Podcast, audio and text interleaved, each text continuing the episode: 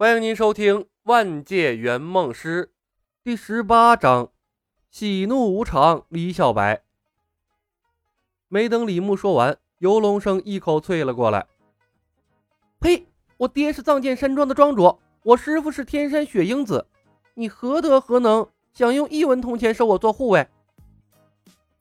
李牧瞥了眼落在地上浓稠的痰液，微微皱眉：“游公子。”上一个在我面前拼爹的是五毒童子的几个门下，这算算日子，他们该过头七了。你威胁我？游龙生斜眼瞪着李牧，他跪在赵正义的侧后方，直视的情况下是无法看到李牧的。百分百被空手接白刃是强控技能，附带僵直效果。对呀，李牧点头问道。你爹和你师傅比五毒童子哪个更厉害？当然是游龙生。本想说他爹厉害，可想起五毒童子的赫赫凶名，那愣是没敢说出口。游公子何必和这妖人多费唇舌？这里是星云庄龙四爷的地盘，如此多的江湖同道，我不信他敢在这里大开杀戒。赵正义适时拉回了游龙生掉在地上的面子。他若真敢杀我们任何一人，就是与整个江湖为敌，天下之大将再无他容身之地。他的声音很大，一边是威吓李牧，一边是给众人提醒，不让众人屈服。他们人多势众，赌的就是李牧不敢下手。赵正义给李牧出了个难题，他微微皱眉，咕囔道：“是啊，在别人家杀人。”是不太礼貌啊，李小白，识相的早点放了我们。老夫不是扎猛那般见风使舵的小人，可杀不可辱，绝对不可能委身做你这个妖人的护卫。赵正义自以为吃定了李牧，得意的说道：“是可杀不可辱，有种那你就把我们所有人杀个干净。”脸上有疤的江湖客说道。马某人若皱下眉头，不算英雄好汉。哈哈，有本事杀了爷爷！什么妖剑李小白，不过是个怂货，仗着会一两手妖术，横行霸道。有种放开爷爷，咱们大战三百回合。看到了希望的苗头，刮噪声又起。被李牧制住的群雄，一个个兴致高涨，仿佛李牧才是被压制的那个。怎么办？唐若又一脸的担忧，他真怕李牧受不了刺激，在这里大开杀戒。要真是那样啊，别说完成任务了，能不能活下去那还两说呢。李牧沉思了片刻，转头问：“沙总镖头，赵正义说你们是见风使舵的小人，你们咽不咽得下这口气？”扎猛老脸一红，吭哧了半天，呃。少爷，属下不知道。肆意的哄笑声响起，无数嘲弄的眼神看向了扎猛。扎猛无地自容。看你那没出息的样，李牧摇摇头，忽然想起了一个问题：那你和赵正义谁的武功厉害？赵正义冷笑，扎猛的脸越发的红了，尴尬的说道：“属下的武功或许和赵老爷子差不多。”但江湖地位远远不及赵老。我呸！都他妈跪地上了，还赵老爷子呢？怂货呀！当初谁给你的勇气去赌李寻欢的？李牧暗啐了一声，看向于二先生。于二先生闪躲着李牧的眼光。我不是赵老爷子的对手。碧血双蛇更不用问了。李牧有些无语。果然，这前期的小 boss 都上不了台面。众人的哄笑声更响亮了。打败了几个三脚猫，真把自己当高手了。有人嘲笑道：“还自命妖剑，真是不知道天高地厚啊！”沙总镖头，你武功不行，废人武功的手段总会吧？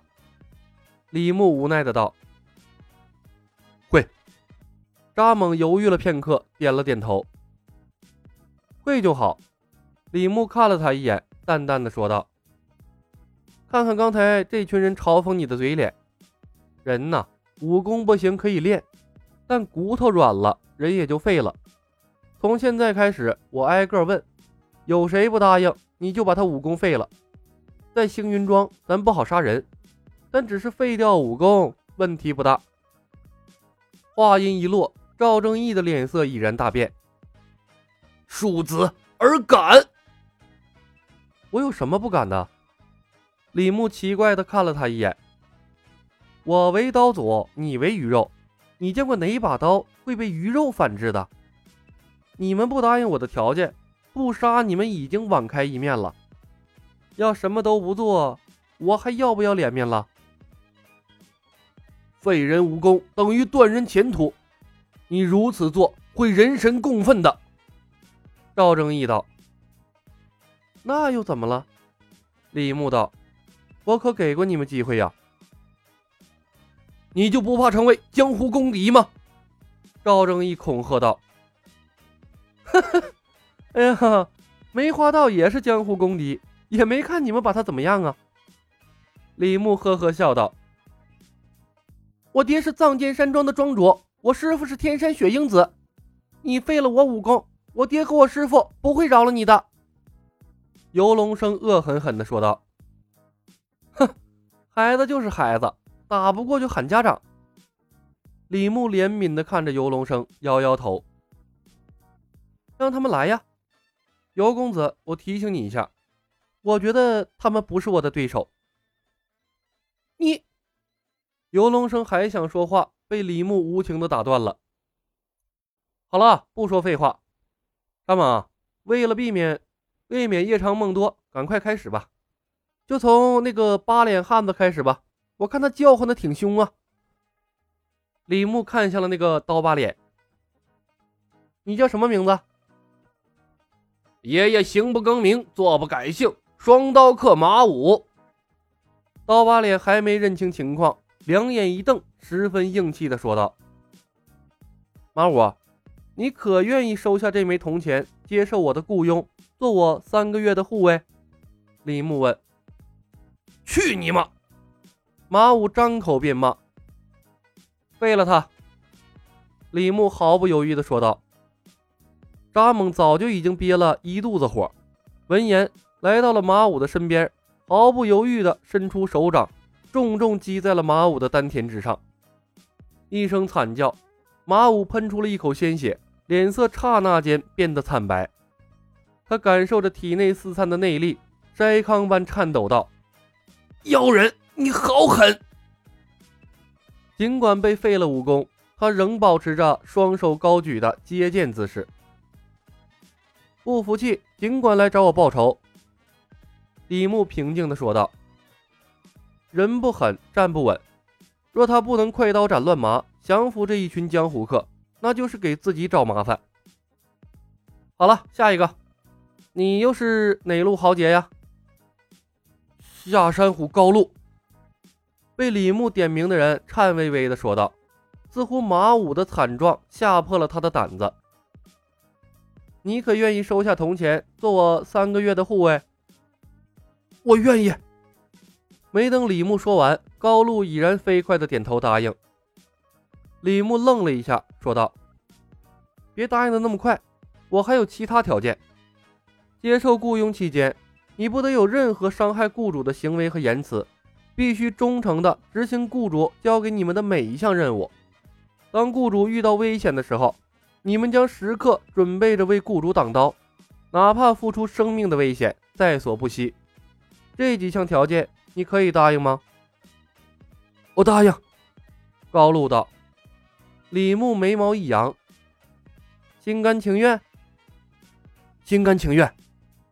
高露低眉顺眼的说道：“金盾技能发动失败。”收到了脑海里传来的金盾提示音，李牧微微一愣，这还是第一次金盾技能在别人同意后发动失败。